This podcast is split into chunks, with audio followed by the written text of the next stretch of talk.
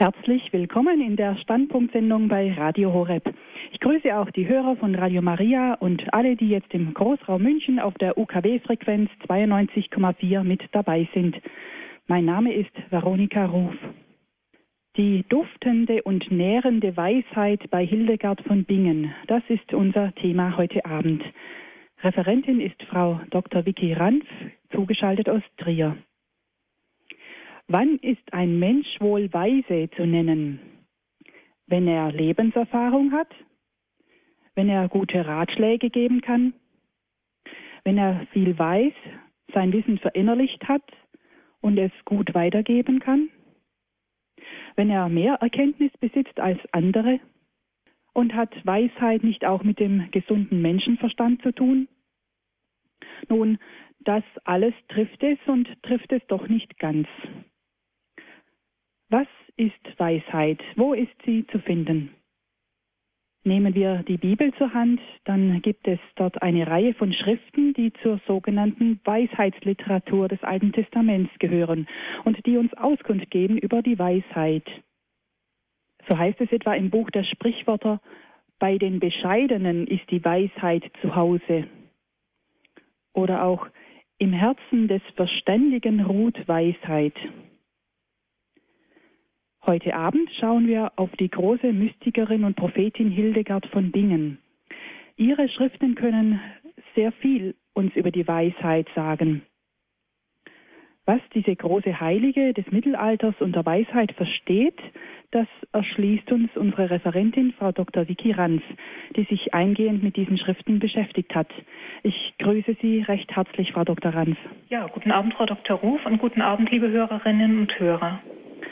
Frau Dr. Ranf, Ihre Biografie ist für den heutigen Abend doch sehr interessant.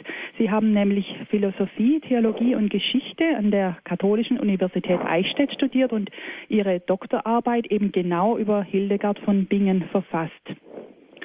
Sie beschäftigten sich insbesondere mit der mittelalterlichen Mystik. Sie waren auf diesem Gebiet wissenschaftlich tätig, aber dann auch in der Religionsphilosophie, welche sie von Eichstätt nach Dresden und Freiburg führte. Jetzt sind Sie dabei, sich zu habilitieren und sind seit August 2009 Hochschuldozentin am Institut für Cusanusforschung der Theologischen Fakultät Trier. Sie halten zahlreiche Vorträge, nicht nur im akademischen Bereich, sondern auch in der Erwachsenenbildung. Und wir freuen uns ganz besonders, dass Sie heute Abend wieder bei uns sind. Versuchen wir doch in einem ersten Gespräch auf das, uns auf das Thema einzustimmen. Ich sagte ja gerade, dass Sie über Hildegard von Bingen Ihre Doktorarbeit geschrieben haben. Worum ging es denn da genauer? Ja, es ging eigentlich um das Thema des heutigen Abends, nicht nur, aber auch. Das Thema ist gewesen Wege zu Wissen und Weisheit, eine verborgene Philosophie bei Hildegard von Bingen. Also ich habe das Thema Wissen und das Thema Weisheit daraufhin untersucht, wie Hildegard das versteht. Und kurz zusammengefasst kann man sagen, dass sie sehr klar unterscheidet, was bei Gott Wissen und Weisheit bedeutet und abgeleitet davon, inwiefern der Mensch an Wissen und Weisheit Gottes Anteil gewinnen kann. Und diese verschiedenen Stellen, an denen Hildegard diesen Sachverhalt bedenkt, habe ich analysiert und untersucht und dann auch äh, interpretiert. Mhm. Was begeistert Sie denn persönlich an Hildegard von Bingen? Wie kamen Sie auf sie?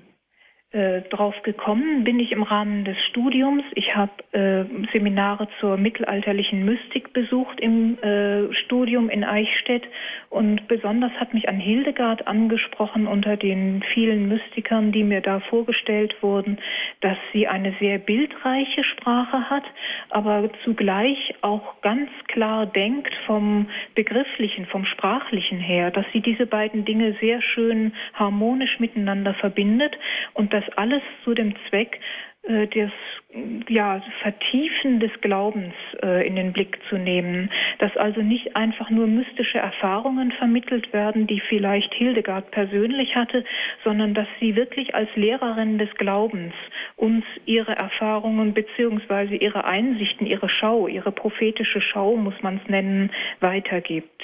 Mhm. Ja, Sie haben es gerade schon angesprochen. Hildegard verwendet in ihren Schriften viele Bilder und Symbole. Das kann doch aber auch etwas verwirrend sein, weil sie so bunt und äh, für unser Empfinden manchmal nicht so naheliegend sind. Insgesamt sind wir nicht unbedingt gewohnt, in Bildern und Symbolen zu denken. Können Sie uns da ein bisschen hinführen? Also was zum Beispiel ist denn eine Allegorie, die der Hildegard auch verwendet? Ja, äh, man kann zwei Wege einschlagen, wie man äh, zum Verständnis dieses Vorgehens findet.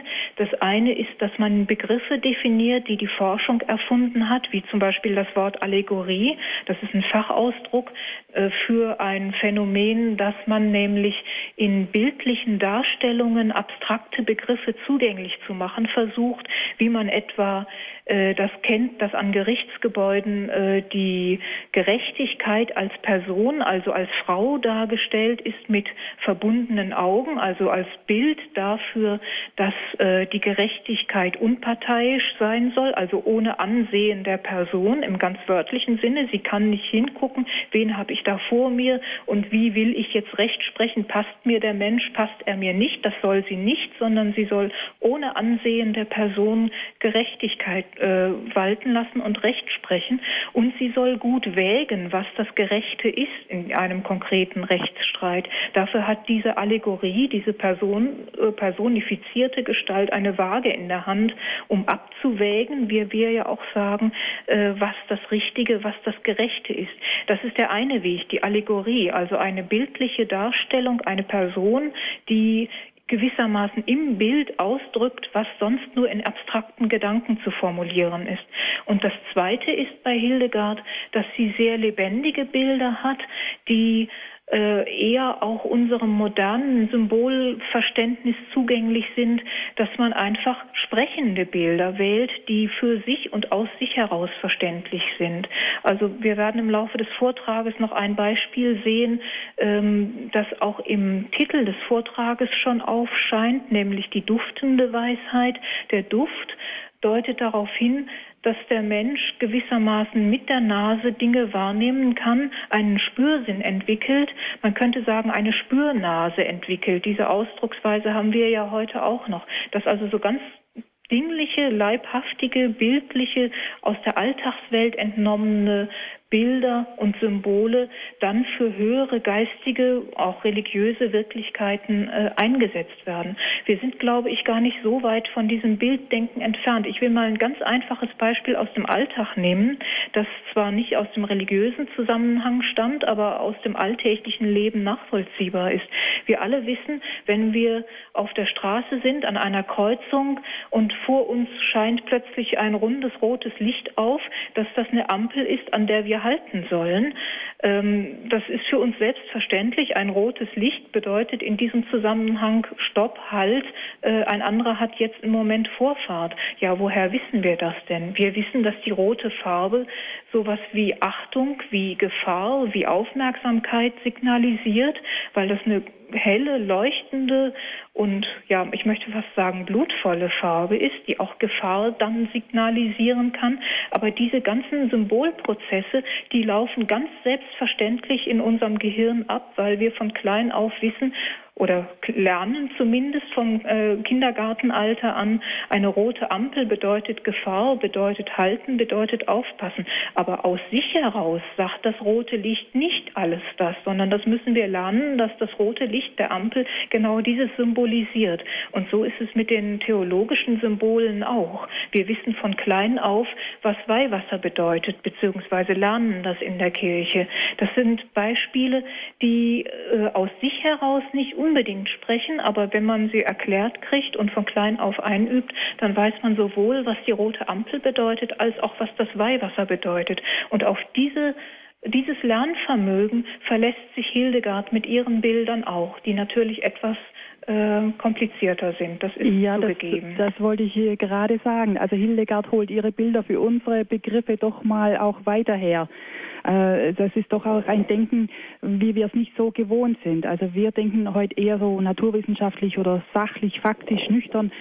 Ähm, aber wenn ich den Titel der Sendung jetzt mal hernehme, die duftende und nährende Weisheit, da müssen wir sozusagen schon mal den Schalter umlegen und uns auf diese, äh, ja, vielleicht auch blumige Sprache und dieses ungewohnte Denken einlassen.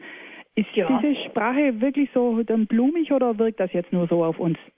Äh, sowohl als auch, glaube ich, weil bei Hildegard äh, beide Spuren, die eben schon angesprochen waren, ineinander greifen. Es ist tatsächlich diese blumige Sprache und es ist eine Fülle von Bildern, die uns erschlagen kann, vor allem weil wir es eben, das stimmt schon, äh, im geistlichen Bereich nicht mehr so gewöhnt sind, in äh, Symbolbildern zu denken sondern eher die, äh, die abstrakte Theologie gewöhnt sind. Andererseits ist Hildegard aber selber auch eine Person, die sehr stark äh, die Begriffe auf ihre Bilder abstimmt, die also die Sprache, die sie wählt, sehr harmonisch mit den Bildern in Verbindung bringt und viele ihrer Bilder, die sie ja aus der göttlichen Schau empfängt, nach ihrer Aussage, auch sehr deutlich äh, mit Sprache zu erklären versucht. Mhm, mh. Also von daher baut sie auch dem modernen Menschen, der stärker vielleicht auf Begriffe hin orientiert ist, auf Sprache, auf äh, vielleicht auch wissenschaftliches Denken, nicht jeder, aber manche heute, äh, dass sie dem modernen Menschen an dem Punkt auch eine Brücke bauen kann, mhm. durchaus. Ja, danke schön für diese erste Einstimmung. Zum Gespräch nach dem Vortrag lade ich Sie jetzt schon ein, liebe Zuhörer, dass Sie sich melden bei uns und Ihre Fragen stellen an Frau Dr. Ranz. Die Nummer gebe ich Ihnen später bekannt. Steigen wir jetzt aber ein in den Vortrag Die duftende und nährende Weisheit bei Hildegard von Bingen von Frau Dr. Vicky Ranf aus Trier. Ja, liebe Hörerinnen und Hörer, Hildegard von Bingen ist für Hörer und Hörerinnen von Radio Horeb sicher keine ganz unbekannte mehr. Häufig sind Sendungen über die heilige Hildegard zu hören, so dass ich glaube, ich äh, ganz kurz nur hinweisen muss darauf, um wen es sich bei dieser Person handelt. Hildegard von Bingen wurde im Jahr 1098 geboren in einem kleinen Ort in Rheinhessen. Sie wurde im Alter von acht Jahren von ihren adeligen Eltern ins Kloster gegeben. Sie war das zehnte Kind ihrer Eltern und man hatte damals den Gedanken, der aus der Bibel stammt, dass man den Zehnten, den zehnten Teil des Besitzes also für Gott reservieren soll. Und so haben Hildegards Eltern Hildegard dann im Alter von acht Jahren als zehntes Kind in klösterliche Erziehung gegeben und Hildegard blieb im Kloster. Ihr ganzes Leben hat sie im Grunde im Kloster verbracht, ist aber auch auf Reisen gewesen. Sie hat etwa, als sie schon bekannt war, Predigtreisen gehalten. Im Kloster aber hat sie vor allem die göttlichen Visionen, die sie empfangen hat, niedergeschrieben. Denn, so schildert sie das, im Alter von 42 Jahren hat sie von Gott den Auftrag bekommen, die Visionen, die sie in wachem und aufmerksamem Zustand empfangen hat, also nicht in einer Ekstase oder in einer Art der Abwesenheit des normalen Bewusstseins, sondern mit wachem Verstand und offenen Augen, die sie also empfangen hat, niederzuschreiben, um mitzuteilen für andere, worum es in diesen Visionen geht. Drei Bücher sind daraus entstanden, aber auch etliche Lieder, etwa 75 an der Zahl, die die theologischen Inhalte ihrer Visionen wiedergeben. Diese Visionen behandeln theologische Themen, also eine Erklärung der Heiligen Schrift, der Heilsgeheimnisse. Darüber hinaus hat sie auch dem naturkundlichen Wissen ihrer Zeit entsprechend sich mit Kräuterkunde und Krankheiten beschäftigt.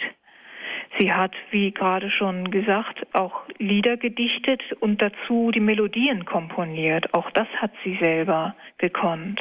Wir sehen also, es ist eine sehr vielseitige Person. Sie hat gepredigt und hat eine sehr umfangreiche Korrespondenz geführt mit Bekannten und Unbekannten, mit Päpsten und Kaisern, mit Äbten und mit einfachen Geistlichen, aber auch mit einfachen Laien in ihrer Zeit.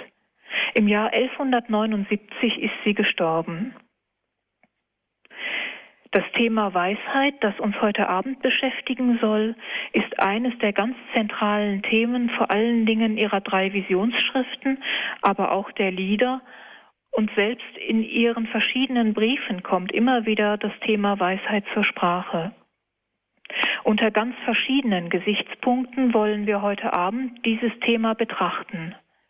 Der Titel des Vortrages, Die duftende und nährende Weisheit bei Hildegard von Bingen, deutet schon an, was wir im Vorgespräch vorhin schon äh, diskutiert haben, dass Hildegard eine sehr bildreiche Sprache, eine sehr sinnliche Sprache benutzt für ein Thema, das uns heute eher abstrakt oder sogar philosophisch erscheint.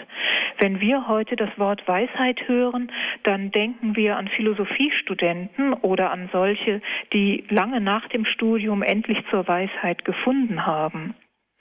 Und wenn man in die vorchristliche Antike zurückguckt, etwa zum Philosophen Platon, um 400 vor Christus, dann kann man da lesen, dass ein Philosoph jemand ist, der die Weisheit liebt. Und sein Schüler Aristoteles schreibt sogar, ein Philosoph ist jemand, der die Weisheit liebt, aber er weiß, dass er die Weisheit selber nicht besitzt. Denn die Weisheit, so sagt der vorchristliche und noch heidnisch gläubige Philosoph Aristoteles, die Weisheit besitzen nur die Götter.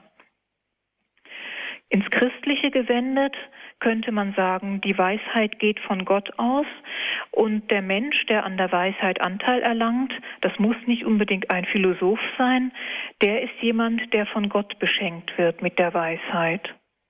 Bei den vorchristlichen Philosophen war es nun so, dass man nicht nur wusste, dass die Weisheit eine göttliche Eigenschaft ist und eine göttliche Gabe, wenn man so will, sondern auch, dass die Philosophie nicht wie die moderne Philosophie uns äh, suggerieren mag vielleicht, dass die Weisheit speziell, nicht nur die Philosophie, dass die Weisheit eben nicht nur eine theoretische Gabe ist, etwas, was der Verstand vielleicht erfasst, oder auch nicht ganz erfassen kann, wie wir an den Philosophen-Zitaten gehört haben. Weisheit war vielmehr noch vor diesen antiken Philosophen eine Gabe, die eine sehr praktische Dimension hatte, im Sinne der Lebenspraxis. Jemand, der sich im konkreten Alltagsleben gut zurechtfindet, der mit den praktischen Aufgaben, die das Leben dem Menschen stellt, gut zurechtkommt. Das ist jemand, der weise ist, nach dem Verständnis der frühen antiken Welt. Und dann schließlich ist es die Philosophie, die diesen Ausdruck sich zu eigen macht und die theoretische Erkenntnis in ihrer vertieften Form als Weisheit bezeichnet. Von daher kommt dann unser Verständnis von Weisheit, das umgangssprachlich eher eine theoretische Gabe ist.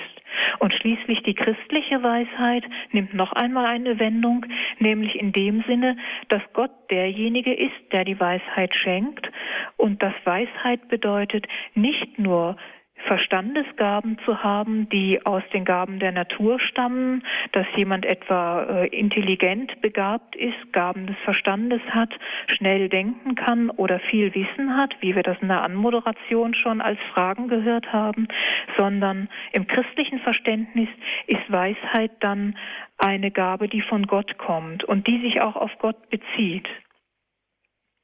Wir werden in drei Teilen nun einige konkrete Beispiele sehen, wie Hildegard dieses christliche Verständnis von Weisheit konkret umsetzt. Im ersten Teil soll das ein Beispiel sein aus dem Buch der Sprichwörter im Alten Testament, das Hildegard in der eingangs besprochenen Weise mit äh, schönen und prächtigen, kräftigen könnte man auch sagen, Symbolen umsetzt, nämlich am Beispiel der klugen Frau aus dem Buch der Sprichwörter. Der zweite Aspekt wird oder der zweite Teil wird eher das Prophetische der Weisheit behandeln und das dritte schließlich die mystische Dimension der Weisheit, die unter anderem und ganz besonders in Maria deutlich wird. Zuerst möchte ich aber das Beispiel aus dem Alten Testament bringen von der tüchtigen Frau aus dem Buch der Sprichwörter im 31. Kapitel. Da kann man das dann nachlesen, wie der Text in der Bibel sich verhält, den ich aber kurz in Ausschnitten zitieren möchte. Dort ist nämlich die Frau, die kluge Frau genauer gesagt, als Sinnbild der menschlichen, aber gottgegebenen Weisheit dargestellt. Es heißt im Buch der Sprichwörter, eine tüchtige Frau, wer wird sie finden? Ihr Wert geht weit über Korallen. Es vertraut auf sie das Herz ihres Gatten, und es fehlt ihm nicht an Gewinn. Sie tut ihm Gutes an und nie Böses alle Tage ihres Lebens. Sie sieht sich um nach Wolle und Flachs, und was ihren Händen gefällt, das schafft sie an. Sie ist gerüstet gleich den Schiffen des Kaufmanns, und von weit her schafft sie die Nahrung heran. Soweit das Zitat aus dem Buch der Weisheit. Diese Stelle aus dem Alten Testament ist in der christlichen Tradition von jeher und auch schon lange vor Hildegard von Bingen anzusehen als Bild für die Weisheit in Person. Das ist was ganz Eigentümliches im Alten Testament an verschiedenen Stellen, nicht nur an dieser, die ich gerade zitiert habe aus dem Buch der Sprichwörter, dass nämlich die Weisheit wie eine Person behandelt wird. Wenn Sie sich erinnern an das Vorgespräch über den Begriff der Allegorie und was das ist. Ich hatte als Beispiel das Symbol der Gerechtigkeit genannt, die als Frauengestalt dargestellt ist. Das ist etwas ganz Ähnliches. Eine Tugend, die wir eher abstrakt verstehen. Gerechtigkeit wird im Bild einer konkreten Person dargestellt. Dasselbe passiert hier im biblischen Text mit der Weisheit. Die Weisheit ist für uns normalerweise eine Gabe oder eine Tugend, wenn man so will. Und hier im biblischen Zusammenhang wird sie wie eine Frau dargestellt, die sich zu helfen weiß in ihren praktischen alltäglichen Aufgaben. Was macht nun Hildegard mit dieser Bibelstelle? In ihrer zweiten Visionsschrift, dem Liber Vitae Meritorum, dem Buch der Lebensverdienste, in dem sie 35 Tugend- und Lasterpaare vorstellt, die aufeinander bezogen sind und miteinander diskutieren über Gut und Böse, über Tugend und Laster, darin gibt es eine Stelle, an der sie diese Schriftstelle aufgreift. Hildegard schreibt, und so wird ein solcher Mensch mit Hilfe des höchsten Gnadenspenders zu einem Steuermann, indem er die Schwächen seiner Nächsten, die längst abgewichen sind vom Pfade der Wahrheit, mit Unterstützung seiner Gebete trägt. Indem er anderen bei den Lebensbedürfnissen und den Notständen dieses Lebenslaufs hilft, schont er sich angesichts der ständig drohenden Gefahren durch schlimme Überschwemmungen nicht, um sie alle, die ihm getreulich folgen, zum Hafen des Heils zu geleiten. Wer aber von den Menschen, der wirklich auf die Schwierigkeiten des Lebens achtet, wird wohl noch einmal eine solche Frau, die Weisheit nämlich, finden, die das Weichliche ablegt, um stark in der Tüchtigkeit dazustehen.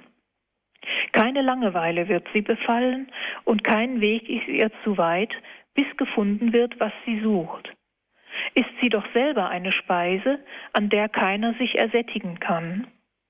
Ein Strahlen ist sie, aus dem aller Schmuck leuchtet, und der Edelstein, der das Gold schmückt. Alles unterscheidet sie, was nur auf der Welt unterschieden werden kann. Sie legt tausendfach ihr Augenmerk auf jenen Teil ihres Handelns und lässt nicht dabei nach, weil sie die Nützlichkeit in Person ist.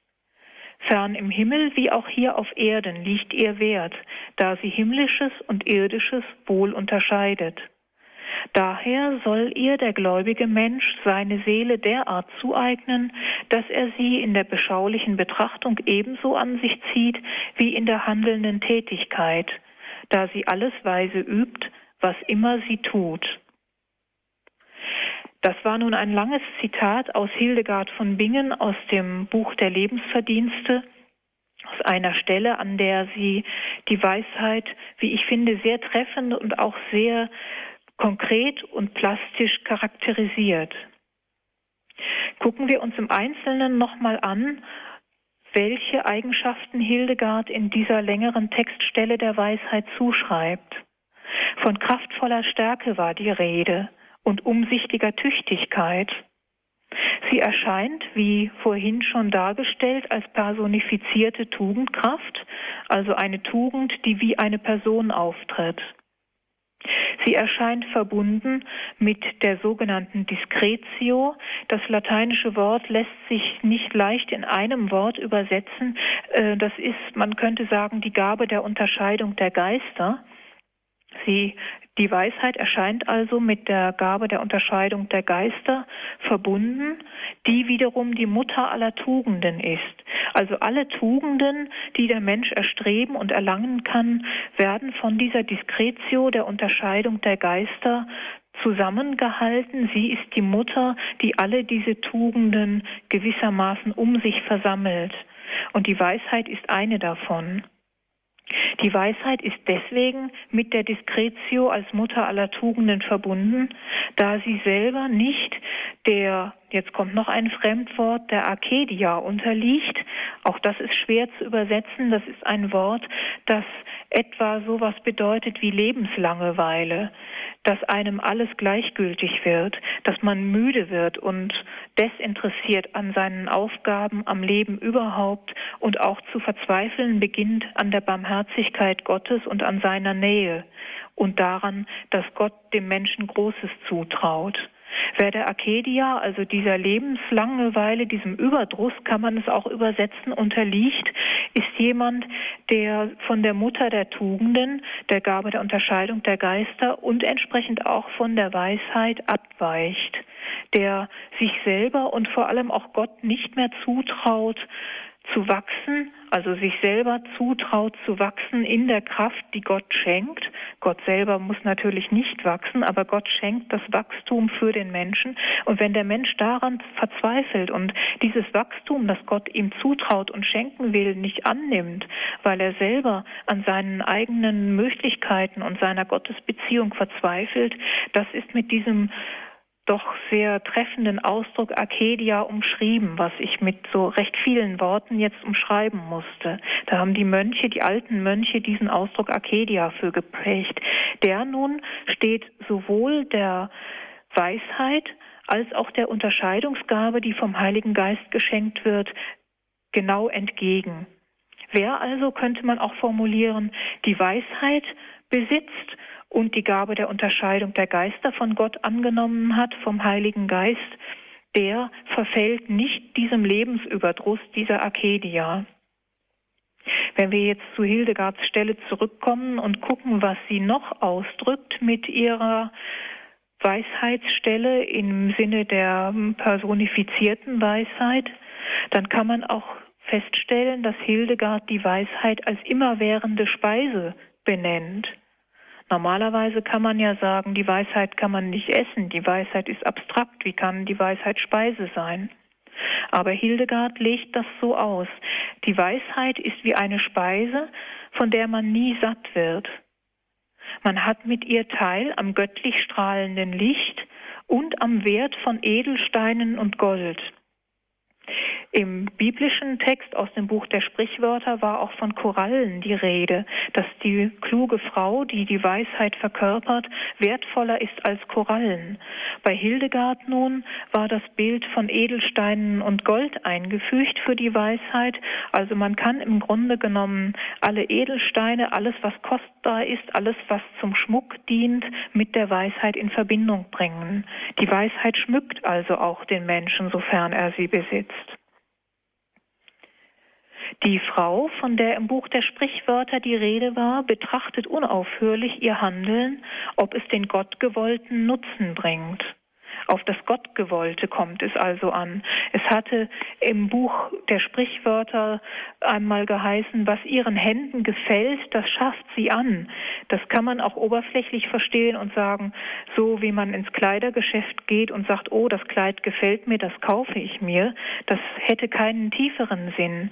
Aber wenn die Frau, von der da die Rede ist, als Weisheit zu verstehen ist, dann kann das Gefallen gegenüber diesen äh, Stoffen und Wolle und Flachs nicht in diesem oberflächlichen Sinne gemeint sein, sondern das Gefallen, was die Weisheit findet, äh, liegt im gottgewollten Nutzen. Darauf richtet sie dann auch ihr Handeln aus. Wie das konkret aussieht, interpretiert Hildegard weiter. Sie unterscheidet himmlisches und irdisches, um beidem gerecht zu werden. Das ist also wichtig. Die Kleidsymbolik, dass sie Stoffe unterscheidet und das kauft, was ihr gefällt, ist nicht nach irdischem Maßstab und Geschmack, sondern es geht um die Unterscheidung von himmlischem und irdischem. Und beidem muss man gerecht werden. Man darf nicht einseitig nur sich auf himmlisches einlassen und das irdische gering schätzen und umgekehrt auch nicht das irdische so sehr ins Zentrum stellen, dass man den Himmel darüber vergisst. Das weiß die Weisheit, dass beides ausgewogen in einem ausgewogenen Maß gelebt werden muss.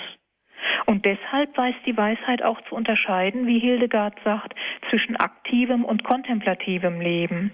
Das, was in dieser Welt getan werden muss, im Dienst Gottes und das, was wir in der Betrachtung Gottes lernen und nicht nur lernen, sondern auch Gott schenken sollen, indem wir Zeit für ihn haben. Dass beides möglich ist und nötig ist und dass Gott uns im Gebet schenken kann, was wir brauchen, um unser Leben so zu führen, dass es der Weisheit entspricht, die Gott uns zugedacht hat. Hildegard schreibt weiter in derselben Schrift, dem Buch der Lebensverdienste. Eine solche Frau hat dem Herzen des allmächtigen und allherrschenden Gottes wohlgefallen, ihm, in dem keinerlei Bedürftigkeit wohnt, vielmehr die Fülle der Vollkommenheit herrscht. Er hat auf nichts eine Rücksicht zu nehmen, um noch etwas zu erwarten, da er überströmt an allen Gütern. Daher schenkt Gott auch ihr alles, was lobwürdig und glorreich ist. Kein Widerspruch zu seinem Namen tritt auf, solange die Tage dauern, die sie mit Gott verbringt, da sie immerfort mit ihm ist und bei ihm bleiben wird. Diese Frau hatte in ihren geheimsten Bestrebungen nur die Sanftmut im Sinn, sozusagen die Wolle, wie auch die Frömmigkeit, das Linnen sozusagen. Die himmlischen Werke vollbrachte sie mit der umsichtigen Sorgfalt ihres Planens bei allen Handlungen, die sie in Weisheit zur Durchführung brachte. Damit gewährte sie den Menschenkindern Schutz, damit sie nicht nackt vor Gott auftreten müssten. Hierin gestattet sie niemals eine Saumseligkeit, ja, sie verweist sie immer wieder auf neue Werke, die sie noch zu tun hätten. Und so pflegt sie auch selber immerfort tätig zu sein. Daher ist sie gar treu, in welcher Treue sie einem Schiffe gleicht, das alle Güter und Lebensmittel an den Menschen heranträgt. Jenem gehört sie an, der als Baumeister der Welt lebt, um den Seinen für ihre rechtschaffene Arbeit das Himmelreich zu schenken. Und so trägt diese Treue der Weisheit auch von Anbeginn der Welt bis zu ihrem Ende offenkundig jene Speise, durch die alle, die geheilt sein wollen, erquickt werden, damit ihnen aber auch nichts fehle auf dem Wege und bei der Mühe ihrer Seelen, sie vielmehr erquickt zur Fülle jener Sättigung gelangen, wo sie nicht länger dürsten werden. Soweit Hildegard. In diesem zweiten langen Zitat sehen wir nun, wie das konkret angewendet wird. Wir haben etwa das Bild von Wolle und Linnen. Sanftmut und Frömmigkeit werden im biblischen Bild der Frau aus dem Buch der Sprichwörter Sanftmut und Frömmigkeit mit Wolle und Linnen zusammengedacht.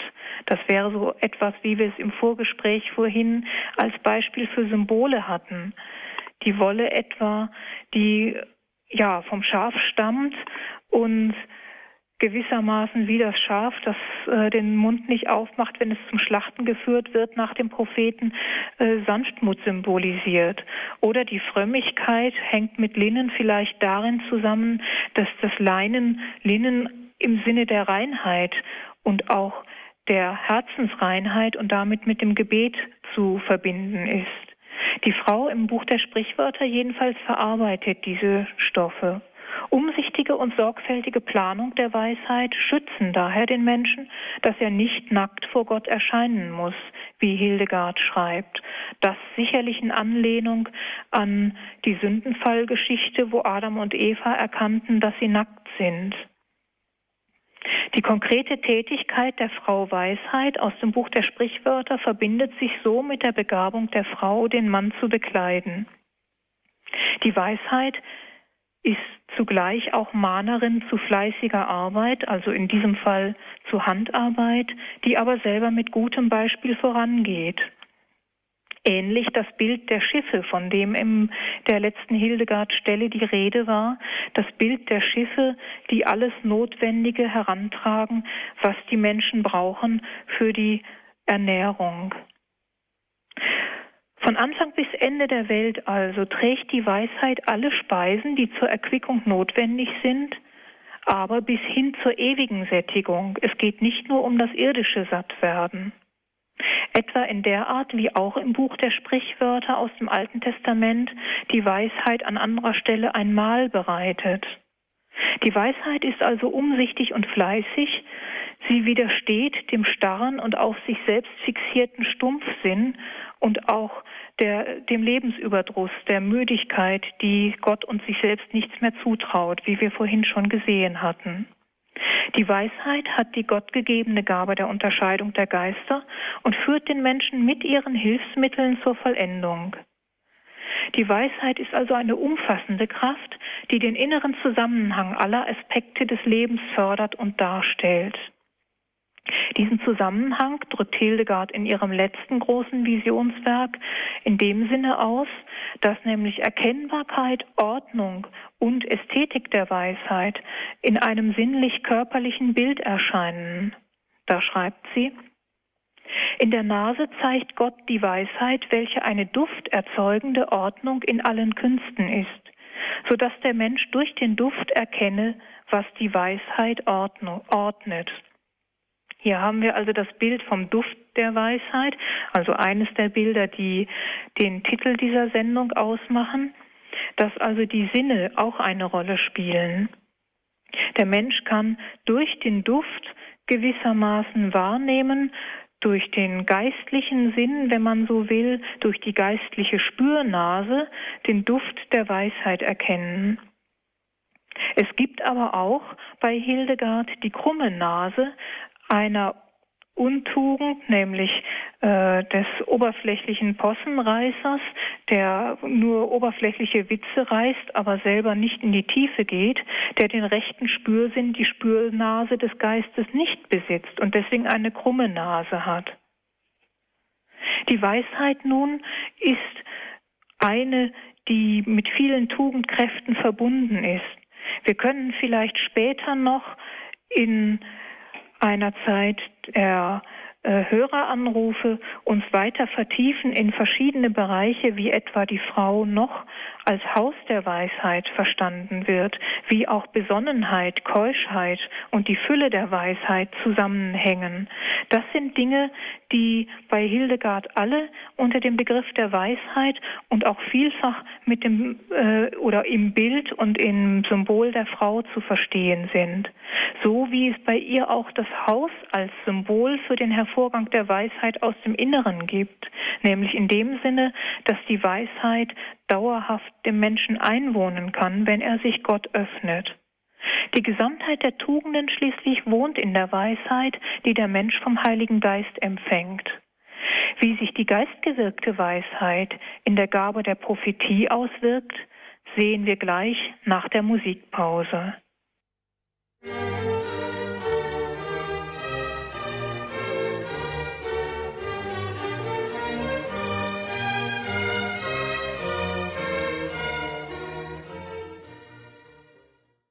Sie haben eingeschaltet bei Radio Horeb und Radio Maria in der Standpunktsendung. Zu Gast ist Frau Dr. Vicky Ranf aus Trier. Das Thema heute die duftende und nährende Weisheit bei Hildegard von Bingen.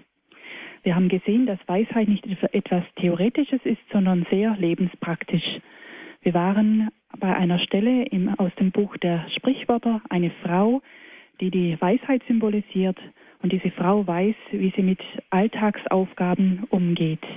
Wir haben die Bilder analysiert und fahren nun an dieser Stelle weiter.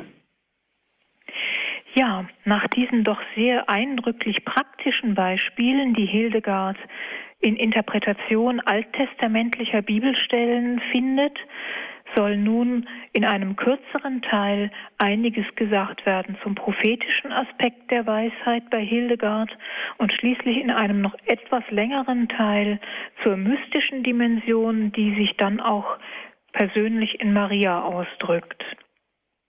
Die prophetische Dimension der Weisheit drückt sich bei Hildegard aus, indem die inspirierte, leitende Weisheit die Vernunft bei der Verkündigung des Wortes Gottes führt und inspiriert.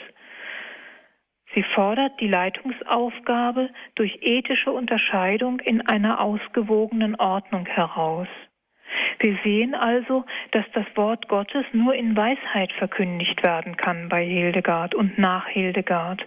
Auch das hat sie sicherlich aus dem biblischen Zusammenhang entnommen. Auch die Leitungsfunktion, die vor allem in der Kirche ausgeübt wird, kann nur ausgeübt werden durch die Weisheit, die inspiriert ist vom Heiligen Geist. Und schließlich der dritte Aspekt, die ausgewogene Ordnung. Weisheit hängt bei Hildegard wie überhaupt im mittelalterlichen Denken sehr stark mit Ordnung zusammen. Weisheit ist also nicht eine rein intellektuelle Gabe, die der Verstand mit sich selber gleichsam ausmacht oder auch die Vernunft, sondern die Ordnung, wie sie von Gott vorgegeben ist in der Welt, in der Schöpfungsordnung, gibt gewissermaßen den Maßstab ab, wie die Weisheit, die der Mensch von Gott empfangen hat, sich zu orientieren hat.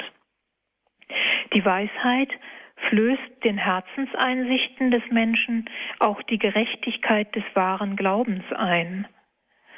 Dass der wahre Glaube mit Gerechtigkeit in Zusammenhang steht, ist vielleicht uns auch nicht mehr so geläufig. Wir denken, das wäre eine Frage der Dogmatik. Der moderne Mensch neigt vielleicht sogar dazu zu sagen, ich überlege mir selber, was für mich plausibel erscheint, was ich glauben kann oder glauben will. Und was wahrer Glaube ist, wer weiß, ob es überhaupt Wahrheit gibt. So denkt der moderne Mensch vielleicht. Aber die Kirche hält ja daran fest, dass es einen wahren Glauben gibt, der von Gott offenbart ist und der durch die Kirche uns zugänglich gemacht wird. Darin liegt die Gerechtigkeit, daran festzuhalten, was Gott geoffenbart hat und welche Ordnung er der Schöpfung gegeben hat, die er uns wiederum auch offenbart, dass wir nämlich schöpfungsgemäß leben und damit dem gerecht werden, wie Gott die Schöpfung gewollt hat und was er uns zu erkennen gegeben hat, sowohl über die Welt als auch über Gott. Darin liegt die Weisheit, die prophetische Qualitäten hat, dass wir eben Gott gegenüber Gerechtigkeit üben, gegenüber der Ordnung, die er uns offenbart und die er in die Schöpfung hineingelegt hat. Es ist also nicht gewissermaßen egal, was wir über die Welt und über Gott denken, sondern davon hängen Weisheit und Gerechtigkeit ab. Die menschliche Gotteserkenntnis ist daher eine Frucht gottgegebener Weisheit. Die Gotteserkenntnis ist eben wirklich Gott gegeben. Sie ist keine rein verstandesmäßige Erkenntnis, die der Mensch sich etwa philosophisch ausdenken könnte, indem er sich eine Weltanschauung zurechtlegt, die er vielleicht philosophisch begründen kann, sondern Gott offenbart sich dem Menschen und daher kommt eine Gotteserkenntnis, die der Mensch dann allerdings mit dem ebenfalls gottgegebenen Verstand reflektieren kann. Die Wahrheit ist vernünftig, sagen wir, aber die Vernunft der Wahrheit ist deswegen erkennbar, weil sowohl die Vernunft dem Menschen von Gott gegeben ist, als auch die Offenbarung dessen, was der Mensch von Gott erkennen kann und soll. Beides zusammen soll der Mensch in Weisheit gebrauchen. Und wenn er das tut, dann hat er schon Anteil an der Prophetie. Denn die Prophetie ist nicht nur eine Gabe für einige wenige Auserwählte, etwa im Alten Testament oder Heilige des Neuen Testamentes und der Zeit der Kirche, sondern jeder Getaufte hat an der Gabe der Prophetie Anteil. Und die äußert sich genau darin, dass wir die Wirklichkeit der Welt von Gott her zu deuten verstehen, so wie Gott uns das erschließt durch seinen Heiligen Geist. Daher also, dieser Satz sei noch einmal wiederholt, ist die menschliche Gotteserkenntnis eine Frucht gottgegebener Weisheit.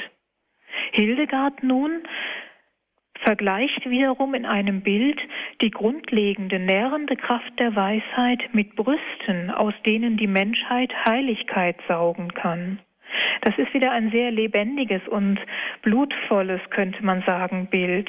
Im Titel des Vortrages war ja neben der duftenden auch von der nährenden Weisheit die Rede. Das ist das Bild, was hier vorliegt. Also wirklich sehr drastisch und äh, leibhaftig.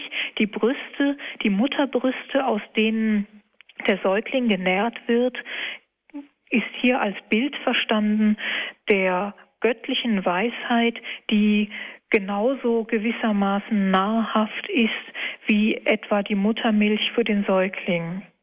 Nicht nur die Weisheit, sondern auch die Heiligkeit saugt der Mensch aus, bildlich gesprochen, aus den Brüsten.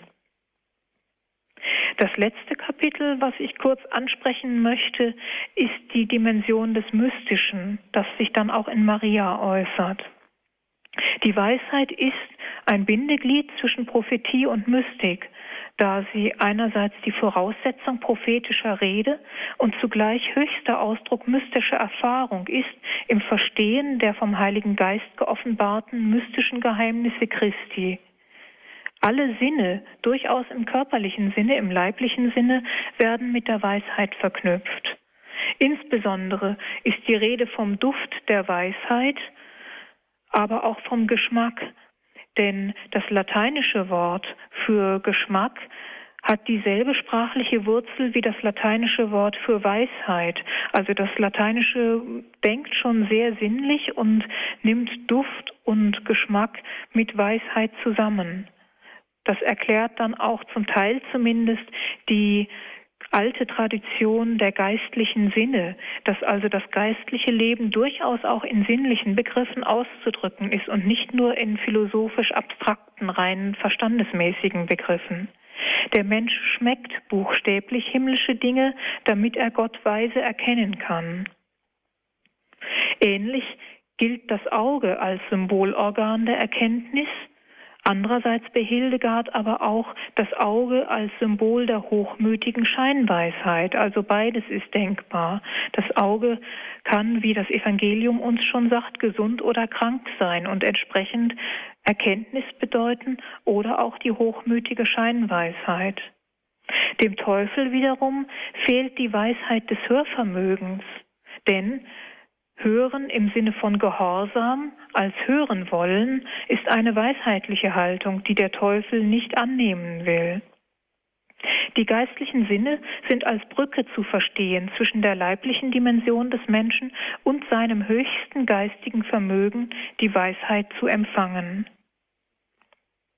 Das weisheitliche Zentrum der geistlichen Sinne deutet durch die Intensität der Gottesbeziehung in der Metapher der Sinne und in der Weisheit als tiefster Einsicht wiederum auf die mystische Dimension zurück. Also Weisheit, Sinne und tiefe Einheit wirken letztlich in einem mystischen Sinne zusammen. Das macht jetzt wiederum sehr abstrakt klingen. Wie kann das alles zusammenpassen? Sinne, tiefe Einsicht und Mystik. Was haben die Sinne mit Mystik zu tun?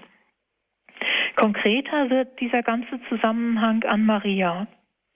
Maria ist einerseits Urbild der Kirche, zugleich aber andererseits auch das Urbild der einzelnen Seele, nämlich Urbild des weisheitlichen Menschseins jedes Menschen.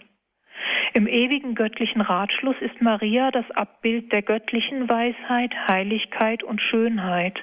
Alles, was Maria an Weisheit, Heiligkeit und Schönheit besitzt, hat sie von Gott empfangen. Beginnen tut diese Verbindung in Maria in der jungfräulichen Empfängnis als dem zeitlichen Anfang der Menschwerdung Gottes. Indem nämlich Christus in Maria Fleisch annimmt, beginnt in diesem Moment der jungfräulichen Empfängnis die Weisheit. Die Schwangerschaft nun Marias wird als zeitlicher Prozess der Eingießung der Weisheit verstanden, also diese neun Monate als Prozess, nämlich des inneren Wachstums der göttlichen Inspiration. Maria nimmt gewissermaßen so, wie das von Christus ausgesagt ist äh, im Lukas-Evangelium, an Weisheit und Kraft und Einsicht zu. Indem Maria die Worte und Geschehnisse der Heilsgeschichte im Herzen bewahrt, wie wir im Lukasevangelium lesen, wird sie durch die Fülle der aufgenommenen Weisheit, von Gott her nämlich, selbst zur Weisheit. In der Kirche nun wir hatten ja gesehen, Maria ist das Urbild der Kirche. In der Kirche nun zeigt sich diese Gabe durch die Jungfräulichkeit als Ursprungskraft und als Grundlage, Weisheit als Folge der göttlichen Weisheit und Heiligkeit als Frucht dieses Weges. Also es ist in Maria schon angedeutet in der neunmonatigen Schwangerschaft, dass sie einen Weg zurücklegt und die Kirche nun, die das Abbild Marias ist, hat in der Jungfräulichkeit den Ursprung, also den Anfang, wie bei, bei Maria bei der Empfängnis. Und sie hat die Weisheit als Folge, man könnte sagen, äh, als diejenige Gabe, die den Weg oder bei Maria die Schwangerschaft umfasst dass nämlich der Mensch in der Kirche an Weisheit zunimmt und schließlich die Heiligkeit als Ziel auf Maria bezogen wäre, das dann also die Geburt Christi als Ziel dieses Weges und in der Kirche wäre das die Heiligkeit, die als Frucht dieses Weges der Weisheit aufscheint. Sofern die Kirche von Weisheit erfüllt ist, folgt sie Maria auf dem Weg der Christusverbundenheit nach. Dies gilt nach Hildegard vor allem für die jungfräulichen Menschen, da sie ausschließlich Gott zugehören. Maria und Kirche werden parallel betrachtet, da beide mit der Dreifaltigkeit als Quelle der Weisheit verbunden sind. Also die Dreifaltigkeit, wir hatten vorhin schon gesehen, der Heilige Geist ist derjenige, der Weisheit schenkt, aber es ist noch mehr, die ganze Dreifaltigkeit ist im Grunde die Quelle der Weisheit und Maria in der Empfängnis Christi empfängt die Weisheit vom dreifaltigen Gott und die Kirche entsprechend auch vom dreifaltigen Gott. Die Kirche ist geradezu fest wie ein Turm unter der Leitung der göttlichen Weisheit. Auch von Maria kennen wir ja das Bild des Turmes, dass sie etwa, wie wir in der lauretanischen Litanei beten, der elfenbeinerne Turm ist oder der Turm Davids. Also der Turm als feste, festes Gemäuer und als Turm, der eben auch hinausragt in die Höhe. Dabei handelt es sich doch um ein Kirchenbild. Man könnte auch an den ganz konkreten Kirchturm denken, der nach oben verweist, auf Gott hin, im Sinne des Symbols der Weisheit. Die Weisheit ist Gipfel aller Gotteskräfte, aber auch Grundlage des umsichtigen und gottgemäßen Wirkens. Das hatten wir im ersten Teil vor der Musikpause schon gesehen, aber können es auch an Maria geradezu durchbuchstabieren, wenn wir das, was wir aus ihrem Leben wissen, auf die Weisheit beziehen. Als Mutter der Lebendigen, wie Eva genannt wird, in der Genesis als Mutter der Lebendigen ist die Frau der Ursprung der Weisheit. Am Anfang nämlich die Mutter der Lebendigen ist Ursprung und auf die Weisheit bezogen ist die Frau Ursprung der Weisheit, während dagegen der Mann die Vollendung der Weisheit ist. Wir kommen da also auch in die Frage hinein, wie sind die Geschlechter von Gott her aufeinander bezogen? Was hat Gott gewollt, wie die Geschlechter zusammengehören? Das hat auch eine weisheitliche Dimension. In der Verführung durch den Teufel verlor nun Eva die urständliche Weisheit Adams und Evas, aber die göttliche Weisheit bahnt sich im Ratschluss der Erlösung schon an. Im Urstand erschien der Mann als Träger der Weisheit, also im Urstand vor dem Sündenfall, und auf höherer Ebene nun bahnt sich in der Inkarnation, in der Menschwerdung Christi, die Wiedergewinnung der Weisheit in einer Frau an, die darin einen größeren Ruhm empfängt, als sie in Eva verloren hat. Maria ist als Geschöpf von der göttlichen Weisheit auferbaut und kann diese zugleich an die Welt weitervermitteln. Also Maria als die neue Eva, dieser alte Gedanke ist darin ausgedrückt.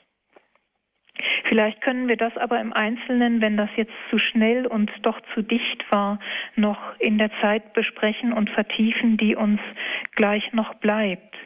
Abschließen möchte ich den Vortragsteil mit einem der Lieder Hildegards, von denen ja eingangs schon die Rede war, wenn auch nur mit einem Auszug aus einem Lied, in dem nämlich die Rolle der Frau in Eva und Maria nochmal poetisch dargestellt ist. Da schreibt Hildegard, und damit möchte ich den Vortrag schließen, O Bild der Frau, du Schwester der Weisheit, wie groß ist dein Ruhm, denn aus dir erwuchs das kraftvolle Leben, das der Tod niemals mehr auslöscht. Dich errichtete die Weisheit, so dass alle Kreaturen durch dich geschmückt sind mit größerem Anteil, als sie ursprünglich besaßen.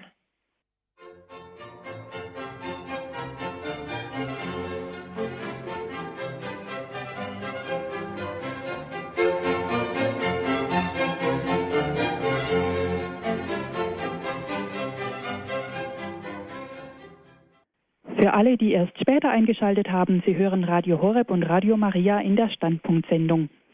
Der Titel heute Die duftende und nährende Weisheit bei Hildegard von Bingen. Frau Dr. Vicky Ranf aus Trier ist zu Gast bei uns. Wir haben auch schon eine erste Hörerin, die ich auf Sendung nehmen möchte, Frau Sauvier aus München. Grüß Gott.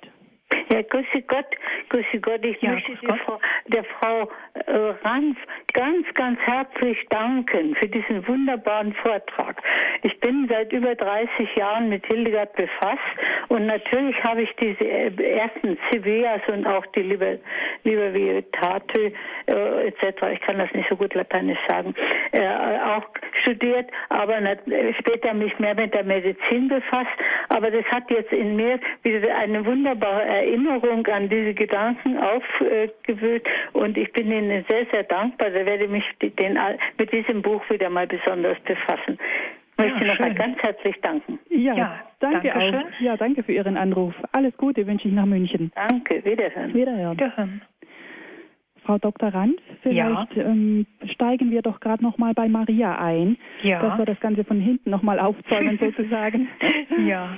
Äh, und zwar ähm, da wird das Sprechen über die Weisheit doch ganz konkret an Maria. Sie handelt mhm. weise, wenn sie zum Beispiel bei der Hochzeit in Kana den Rat gibt, was er euch sagt, das tut. Das ist sehr diskret, aber doch, es geht doch tatkräftig das Problem an, wenn da ja. die anderen dumm dastehen, wenn da, weil der Wein ausgegangen ist. Wie können wir uns äh, sie uns als Vorbild nehmen? Wie können wir uns ihrer Weisheit in dem Sinne annähern? Ich denke, das ist ein ganz gutes Beispiel aus dem Johannesevangelium. Äh, es ist diskret, das ist ein wichtiges Stichwort, dass Weisheit nicht indiskret ist, im Gegenteil, sondern sehr diskret. Und was wir vor allen Dingen aus dieser Stelle im Johannesevangelium lernen können von Maria, dass sie auf Christus verweist. Es gibt in der kirchlichen Tradition und so auch bei Hildegard äh, diese eine Richtung, die die Weisheit auf Christus bezieht, also gewissermaßen Christus selbst als Weisheit und indem der Mensch jetzt im konkreten Beispiel Maria auf Christus verweist, verweist sie auf die Weisheit schlechthin, könnte man so sagen. Das ist für uns bestimmt auch ein ganz wichtiger Lernprozess, dass wir ja, Weisheit auf Christus hin denken lernen und dass es für uns ein Wachstum in der Weisheit bedeutet, wenn wir wie Maria immer auf Christus hin orientiert sind mhm. und damit schon Weisheit gewinnen. Mhm ohne jetzt von Maria abzuschweifen äh, sozusagen, ähm, möchte ich doch eine Frage stellen, äh, nämlich äh, Weisheit wird im Alten Testament auf Jesus Christus hin oft gedeutet. Zum Beispiel habe ich eine Stelle gefunden bei Jesus Sirach 24, aus der ich nur ein paar Verse zitiere. Da heißt es, ähm, ich, also die Weisheit, tat vor ihm, vor Gott Dienst im heiligen Zelt und wurde dann auf den Zion eingesetzt. Ich fasste Wurzel bei einem ruhmreichen Volk im Eigentum des Herrn in seinem Erbbesitz. Also das wird auf Christus gedeutet als, als Beispiel. Hm, da gibt es noch viele, viele andere. Also generell diese Deutung der Weisheit auf Christus hin. Spielt das bei Hildegard auch eine Rolle? Ja, ganz bestimmt.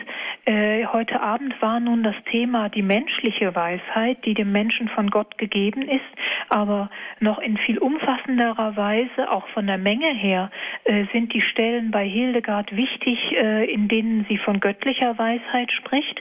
Und die ist unterschieden, also im Wesentlichen in drei Bereiche. Das eine ist äh, das von Gott gegebene Gesetz, also theologisch würde man sagen die Torah, das Gesetz des Alten Testamentes von Gott gegeben, gewissermaßen die göttliche Weisheit, die äh, gesetzt wird.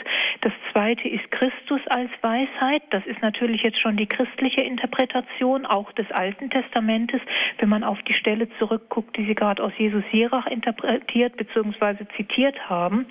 Äh, und das dritte ist, dass die Weisheit Gottes äh, sich im Heiligen Geist äußert. Also diese drei Aspekte, ähm, das göttliche Gesetz, Christus und der Heilige Geist, äh, macht Hildegard gleichermaßen stark als Ausdrücke für göttliche Weisheit und da hat Christus eine ganz entscheidende Bedeutung, unbedingt, ja. Und mhm. vor allen Dingen auch, dass der Mensch äh, verstehen lernt, dass das Alte Testament aus christlicher Sicht auf Christus hinzulesen ist. Ganz mhm. genau. Mhm. Das ist auch Teil der Weisheit, die der Mensch gewinnen kann, das zu verstehen.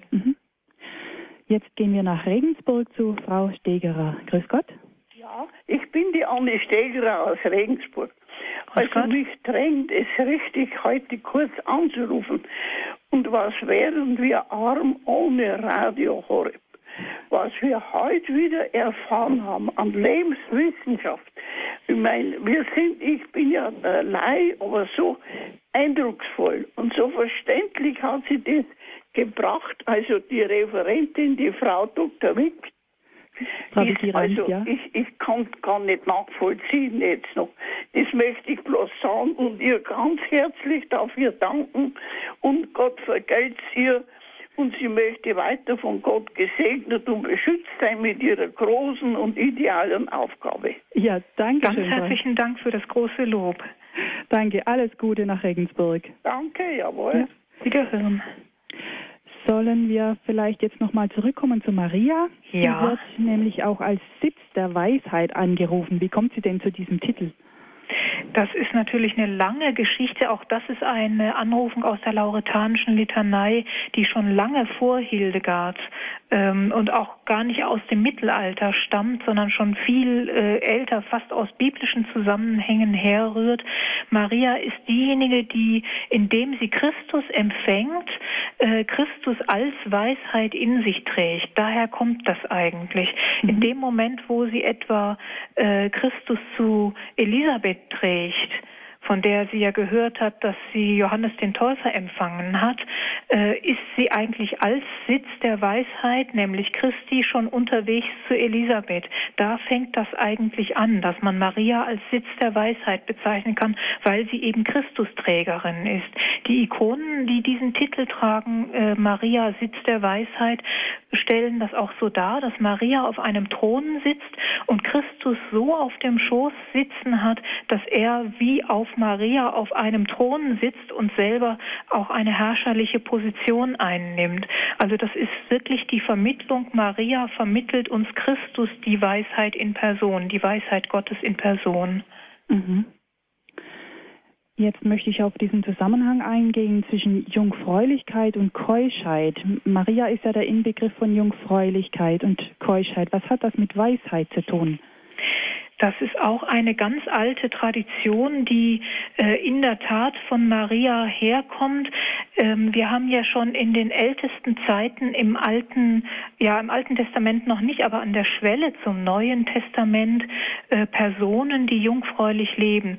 Zuallererst wird uns das deutlich an Maria natürlich, dann auch Jesus, der jungfräulich lebt, äh, Johannes der Täufer, der ehelos lebt und dann äh, tauchen im Neuen Testament einzelne Personen auf, die ähm, in diesem Sinne auf Christus bezogen jungfräulich leben. Und man kann aber wirklich sagen, Maria ist diejenige, die neben Christus das am deutlichsten verkörpert. Das ist der biblische Hintergrund dieses Phänomens, der des Zusammenhangs von ähm, also zunächst mal des biblischen Zusammenhangs und des biblischen Hintergrundes der Jungfräulichkeit.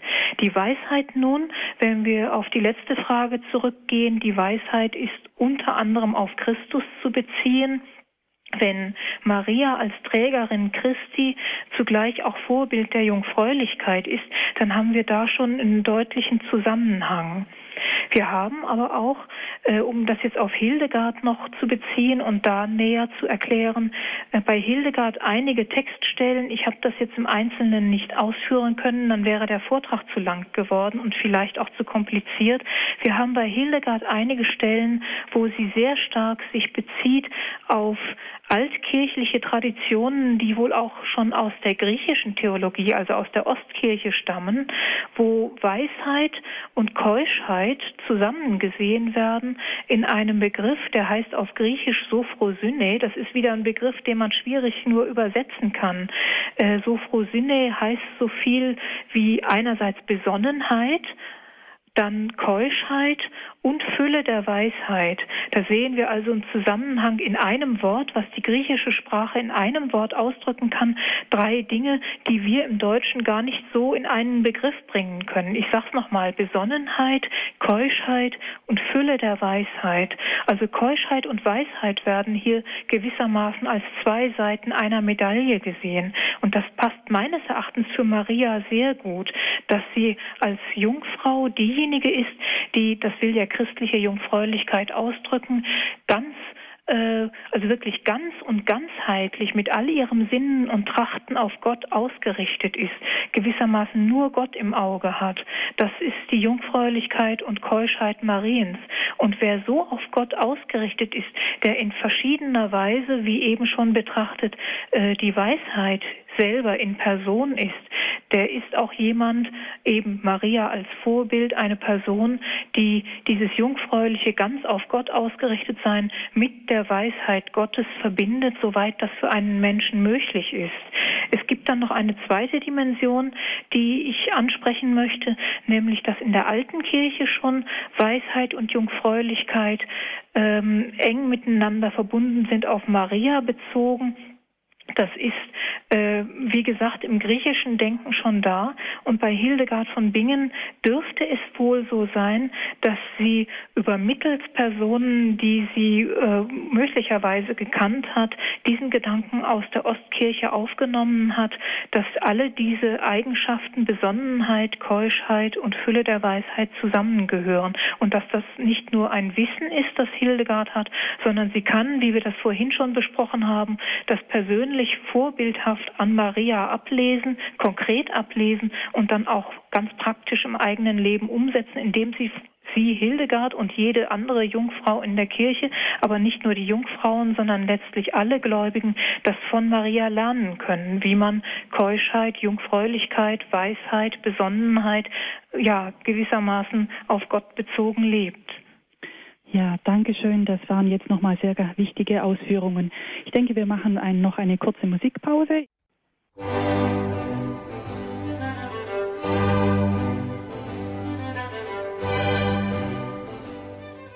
Radio Horeb und Radio Maria in der Standpunktsendung. Wir beschäftigen uns heute mit der heiligen Hildegard, nämlich die Weisheit, die duftende und nährende Weisheit bei Hildegard von Bingen. Referentin ist Frau Dr. Vicky Ranf aus Trier. Ich möchte noch mal zurückkommen zur Weisheit in der Bibel und von dort den Bogen schlagen zu Hildegard von Bingen. Weisheit ist bekanntlich ja auch eine Gabe des Heiligen Geistes. Sie wird bei den sieben Gaben aus Jesaja 11 sogar an erster Stelle genannt. Warum, Frau Dr. Ranf? Ja, die Weisheit ist sicherlich eine sehr umfassende göttliche Gabe. Es ist übrigens was ganz Eigentümliches, dass an der Bibelstelle, die Sie gerade genannt haben, die Weisheit an erster Stelle steht und in der kirchlichen Tradition äh, die Aufzählung in umgekehrter Reihenfolge kommt. Da heißt es zum Beispiel beim heiligen Benedikt in der Benediktsregel, äh, die Gottesfurcht ist aller Weisheit Anfang. Das ist auch ein Bibelzitat aus einem Psalm im Buch der Sprichwörter kommt die Stelle vor und dann noch ein drittes Mal, ich glaube in Jesus Sirach, das greift der heilige Benedikt auf, diesen Satz, ähm, die Gottesfurcht ist aller Weisheit Anfang, also wirklich die Weisheit auch beginnt mit der Gottesfurcht und äh, fährt dann fort, die, also die Kirche fährt dann fort von der Gottesfurcht aus auf die anderen äh, Geistesgaben zu gucken, die bei Jesaja genannt wird und die dann als Gaben des Heiligen Geistes in Person zu deuten, der ja erst im Neuen Testament in dieser Deutlichkeit offenbart ist und dann die Weisheit aber an die letzte Stelle zu setzen, sozusagen die Krönung der Gottesgaben äh, des Heiligen Geistes, die äh, in der Weisheit gewissermaßen gipfeln. Da merkt man, was das Alte Testament an dieser Jesaja-Stelle noch gewissermaßen im Vorrang formuliert. Die Weisheit steht an der ersten Stelle, wird in der kirchlichen Tradition der Gaben des Heiligen Geistes in umgekehrte Reihenfolge gebracht und die Weisheit ist gewissermaßen die Krönung aller Geistesgaben. Wenn der Mensch mit dem Heiligen Geist zusammenwirkt, so wie Gott das für den Menschen vorgesehen hat, dann ist die Krönung gewissermaßen die Weisheit, die dem Menschen alles erschließt, was Gott und Welt betrifft, was der Mensch erkennen und erfassen und lebenspraktisch auswirken soll. Mhm kann man es auch so sehen, dass man durch die Weisheit leichter zu den anderen Gaben kommt? Ist also die Weisheit eine Art Türöffner? Kann man auch so sehen, ja. Mhm. Wenn man das Glück hat, dass man die Weisheit als erste Gabe wirklich empfängt. Ähm, meistens dürfte es so sein, dass man wirklich erst mit den kleineren oder wie soll man sagen, das ist nicht wertend gemeint, mit Gaben anfängt beziehungsweise auf die Spur kommt, die nicht gleich diese Fülle der Weisheit umfassen, sondern die einem erstmal helfen, auf die Spur zu kommen, dass man irgendwann auch weise wird. Äh, das hat, glaube ich, äh, das geistliche Leben mit der Philosophie gemeinsam, dass die Weisheit nicht am Anfang steht. Also wenn jemand sofort von Gott mit Weisheit begabt wird, dann ist sie sicherlich auch eine Türöffnerin für andere Tugenden, weil die Weisheit als höchste Gabe alle anderen in sich schließt. Mhm. Das ganz bestimmt, ja. Mhm, okay. Wie spricht denn Hildegard dann über diese Gabe der Weisheit? Greift sie das auf? Also gerade so diese, diese Stelle aus Jesaja oder auch überhaupt so als Gabe des Heiligen Geistes? Ja, doch durchaus. Also ich denke, die Stellen, die vorhin im Vortrag von der Prophetie gehandelt haben, kommen dem am nächsten. Man müsste jetzt, das habe ich im Vorfeld nicht äh, ausdrücklich mir vorgenommen, aber man müsste mal ähm, im äh, entsprechenden Bibelindex nachgucken, äh, wo zusammengestellt ist, welche Bibelstellen Hildegard bespricht, wie sie im Einzelnen diese Stelle aus äh, Jesaja 11,2 auf die Weisheit hin bezieht. Äh, soweit ich das in Erinnerung habe aus meiner Promotionszeit, ist es so, dass die Gabe des Heiligen Geistes, Weisheit als Gabe des Heiligen Geistes, äh, gar nicht so ausdrücklich ja formuliert wird im Sinne der Isolierung isolierten Gabe, sondern dass eigentlich die Gaben des Heiligen Geistes immer im Zusammenhang gesehen werden. Da wird die Weisheit nicht eigentümlich äh, hervorgehoben. Interessanterweise, so viel Hildegard über die Weisheit äh, spricht, wenn sie äh, dem Menschen von Gott gegeben ist, so wenig spricht sie darüber ausdrücklich, dass die Gabe des Heiligen Geistes die Weisheit so gewissermaßen rausgelöst aus den anderen Gaben des Heiligen Geistes den Menschen prägt. Sie spricht entweder über Weisheit oder sie spricht über die Gaben des Heiligen Geistes, aber nicht über die einzelne Gabe der Weisheit äh, als eine der Gaben des Heiligen Geistes. Die thematisiert sie offensichtlich kaum eigenständig. Mhm. Mhm gehen wir nochmal zu einem anderen Begriff, in meinem biblischen Begriff, nämlich äh, die Torheit. Sie haben ja schon vor längerer Zeit einmal eine Sendung bei Radio Horeb gemacht über Hildegard von Bingen und da ging es um die Torheit. Ist Torheit das Gegenteil von Weisheit? Ja, in gewissem Sinne ja. Die Sendung, das war auch eine Standpunktsendung vor etwa anderthalb Jahren, hatte also tatsächlich, man könnte sagen, abendfüllend das Thema Torheit zum Thema. Und es ist erstaunlich, was Hildegard von Bingen zu diesem Thema sagt. Für uns ist ja Torheit im Alltagsverständnis sowas wie die umgangssprachliche Dummheit. Also Dummheit würde heißen, ein Mensch ist mit den Gaben der Intelligenz nicht so gesegnet, wie man es gerne hätte. Das ist für unser umgangssprachliches Verständnis Torheit oder Dummheit. Bei Hildegard aber ist das ganz anders. Bei ihr geht es nicht um das Maß der persönlichen Intelligenz, sondern Torheit bedeutet, dass der Mensch ja, von, vom biblischen Verständnis her sich nicht auf Gott ausrichtet. Der Törichte ist derjenige, der nicht mit Gott rechnet, der Gott vielleicht sogar leugnet. Es heißt ja an verschiedenen Stellen in der Bibel, vor allen Dingen in Psalm 54 ist die Stelle, der Tor spricht in seinem Herzen, es gibt keinen Gott. Also Torheit ist Gottlosigkeit für das biblische Verständnis und das greift Hildegard auf. Wenn wir jetzt uns einige Bilder der Weisheit vor Augen führen, von denen wir ja einige eben kennengelernt haben, da ist die Weisheit diejenige Gabe, die unter allen Umständen den Menschen auf Gott hin ausrichtet. Das heißt also, Torheit würde in diesem Zusammenhang bedeuten, keine Weisheit zu haben, nicht auf Gott ausgerichtet zu sein, sich um Gott nicht zu kümmern, an ihn nicht zu glauben, äh, ihm nicht zu dienen, ihm nicht zu folgen. Das kann man jetzt verschieden formulieren.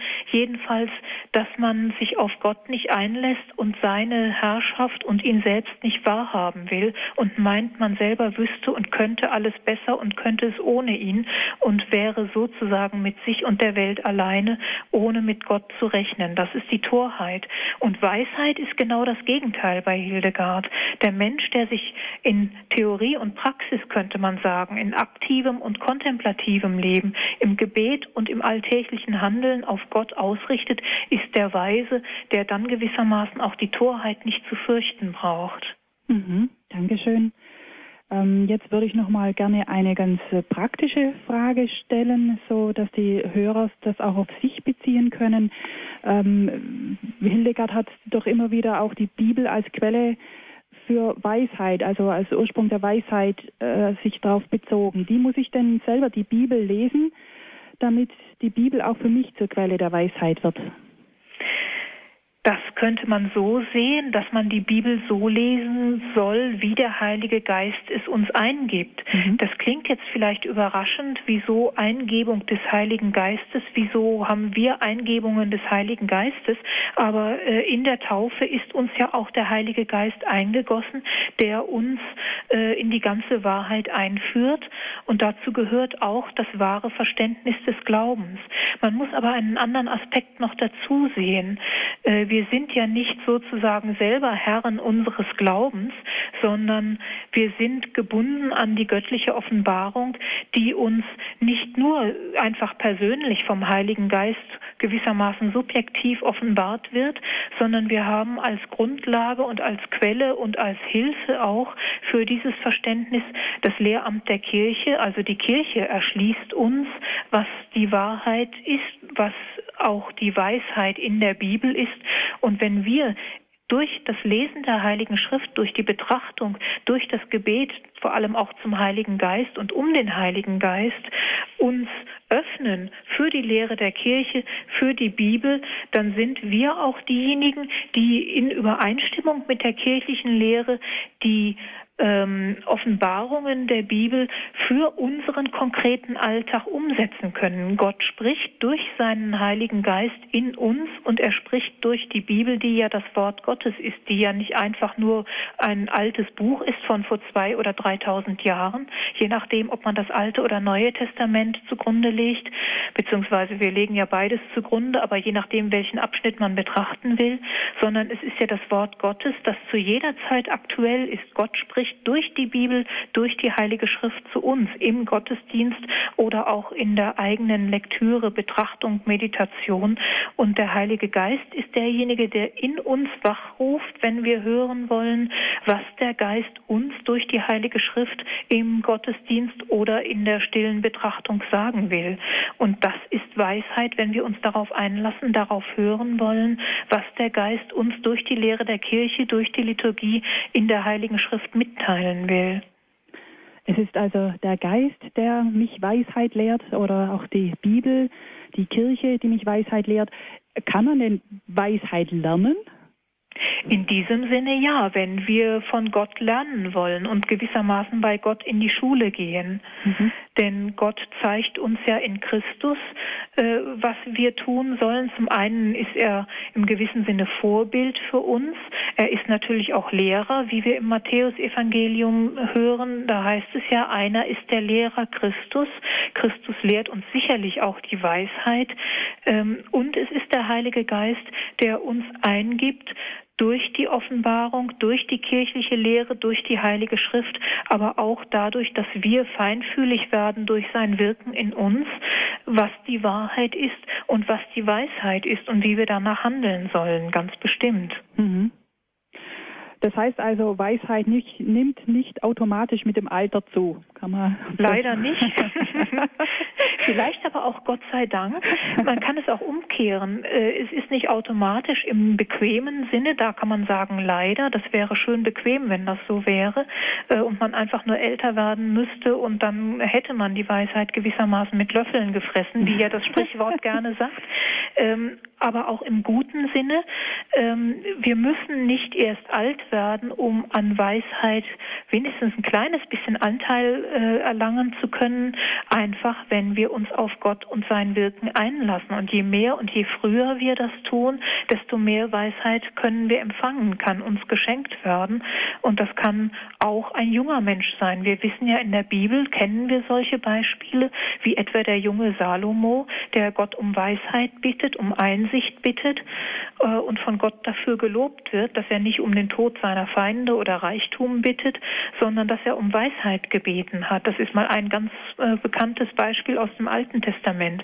Und er ist in jungen Jahren mit Weisheit begabt worden. Er war aber auch nicht davor gefeit, Dummheiten zu begehen, wenn man das mal etwas äh, umgangssprachlich ausdrücken darf, dass er nämlich trotzdem auch sich hat verführen lassen, später im späteren Alter äh, doch auch den Götzen nachzulaufen und sich äh, aus politischen Gründen äh, auf fremde Götter einzulassen. Also selbst wenn man die Weisheit von Gott in gewissem Maß empfangen hat, äh, schützt einen das nicht davor, äh, die Weisheit auch wieder zu verlieren. Also da muss man aufpassen. Es ist ein Auf und Ab im christlichen Leben, so wie es auch da beschrieben ist im Alten Testament bei Salomo.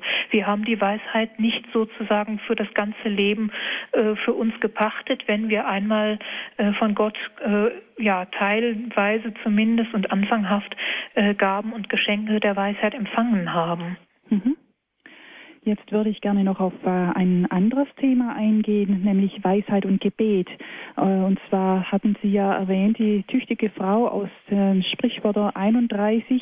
Da möchte ich noch einmal das Zitat bringen. Das heißt, sie ist gerüstet gleich den Schiffen des Kaufmanns. Und dazu sagt Hildegard von Bingen, sie ist wie der Steuermann, der die Schwächen seiner Nächsten mit Unterstützung seiner Gebete trägt.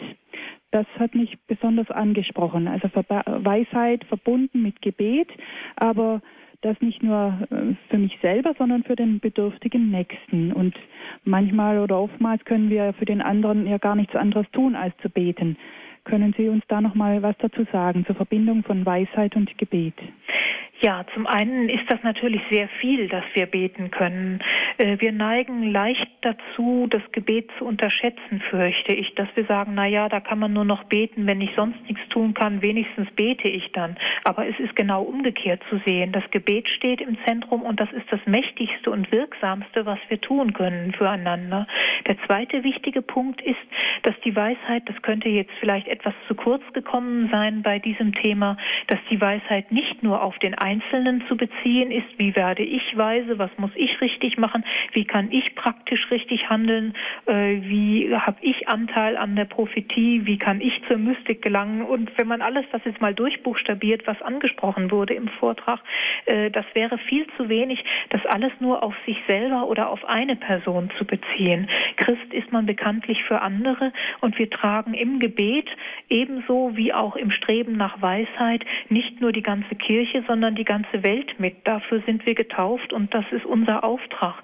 Dasselbe gilt äh, auch für die Verbindung von Gebet und Weisheit. Wir dürfen und wir sollen sogar um Weisheit beten, nicht nur für uns selber, sondern auch für alle, die uns anvertraut sind und für alle, die wir im Gebet mittragen. Dieses praktische Bild, was Sie jetzt nochmal angesprochen haben von Hildegard, wie sie das äh, Bild aus dem Buch der Sprichwörter von der tüchtigen Frau interpretiert mit den Schiffen, das kam ja im Bibelzitat schon vor. Die Schiffe sind diejenigen, die ja das Lebensnotwendige herantragen. Und genau das kann das Gebet auch tun. Nicht nur für eine Person. Schiffe haben einen großen Laderaum, da kann man viel unterbringen, nicht nur für sich selbst äh, gewissermaßen in die Scheune sammeln, sondern für die ganze Welt. Und alles, was dieses Schiff bringt an Lebensnotwendigem, an Nützlichem, das soll man weitergeben und verteilen. Und das kann man gerade und besonders gut im Gebet, indem man nämlich für alle anderen mit eintritt. Und wenn man vom Heiligen Geist die Gabe der Weisheit empfangen hat, dann weiß man auch, worauf es ankommt, worum man beten soll. Wie wir es vorhin schon mal gesehen haben bei Maria, die wirklich auch weiß, dass sie nicht nur um den Wein beten soll für das Brautpaar, dem der Wein ausgegangen ist bei der Hochzeit zu Kana, sondern wirklich auch weiß, dass sie zuallererst auf Christus verweisen muss. Was er euch sagt, das tut. Mhm. Ja, in diesem äh, Zitat von Hildegard hieß es ja auch, oder sie sprach von dem Steuermann, der alle, die ihm getreulich folgen, zum Hafen des Heils geleiten will. Also gerade alle, das, das kann man sicherlich deuten auf das Allumfassende, das die Weisheit im Blick hat. Also genau das Gegenteil vom Elitären, dass Weisheit nur etwas für ein paar wenige wäre oder für die ja. Klugen an der Spitze oder so, sondern genau das Gegenteil. Alle sollen von Gott her äh, gesehen gerettet werden und zum Heil gelangen. Ganz genau. Und alle sollen auch Anteil an der Weisheit empfangen. Äh, das ist genau auch noch ein Punkt. In unserer Umgangssprache ist Weisheit leicht besetzt eben durch diese philosophische Sprache, die äh, das alles sehr kompliziert erscheinen lässt für jemanden, der nicht vom Fach ist. Aber das ist, äh, wie wir, glaube ich, sehen konnten, in der Bibel nicht gemeint. Ähm, Weisheit ist da keine philosophische Fachspezialität, sondern ist wirklich eine Gabe, die für alle gedacht ist, die sich Gott öffnen und seinen Gaben. Und das ist das Schöne, dass äh, da Weisheit keine elitäre, in diesem negativen Sinne elitäre Gabe ist, sondern elitär, wenn man das unbedingt benutzen wollte, allenfalls in dem Sinne, dass sie zur Heiligkeit führt, aber zu der sind wir ja schließlich alle berufen und nicht nur einige wenige. Mhm. Ja, ich traue mich fast nicht mehr, eine letzte Frage zu stellen. Wir sind schon fast am Ende der Sendezeit, aber doch nochmal zurück äh, möchte ich kommen auf diese Sinne. Die Spürnase hat mir so gefallen, weil Sie da erwähnt haben. Ja. Also zur Weisheit gehört ein gewisser Spürsinn. Der hat, der Weise hat so eine innere Nase, einen Riecher, kann man sagen, für mhm. das, was gut und genau. recht ist. Aber auch für das, was faul ist.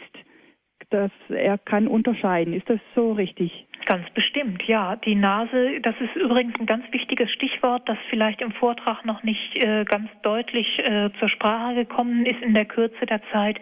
Die Nase unterscheidet, das ist ganz genau. Sie unterscheidet äh, gut riechendes von schlecht riechendem und unterscheidet darin übertragen im Sinne der, der Symbole, wie wir es eingangs erörtert haben, äh, unterscheidet auch äh, ethisch Gutes und Schlechtes und auch religiös gut und schlecht äh, oder gut Gut und Böse könnte man dann auch sagen.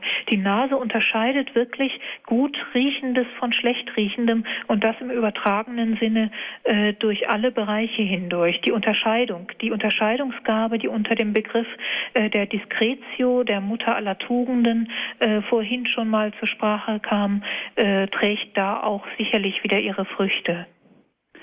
Ja, ich würde so gerne das Gespräch fortführen, aber leider erlaubt es die Zeit nicht. Es war ja noch so viel drin in Ihrem Vortrag, das ich jetzt gerne aufgreifen möchte.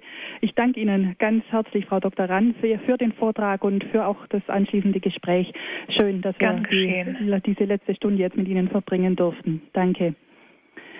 Falls Sie, liebe Hörerinnen und Hörer, die Sendung nochmals hören möchten, dann haben Sie folgende Möglichkeit. Sie können sich entweder eine CD bestellen beim CD-Dienst unter der Telefonnummer 08323 9675 120. 08323 9675 120. Oder Sie können sich die Sendung als Podcast herunterladen von unserer Homepage www.horeb.org. Vielen Dank, dass Sie mit dabei waren. Frau Dr. Ranf, Sie haben für den Abschluss der Sendung noch ein Gebet vorbereitet, das Sie gerne mit uns beten möchten.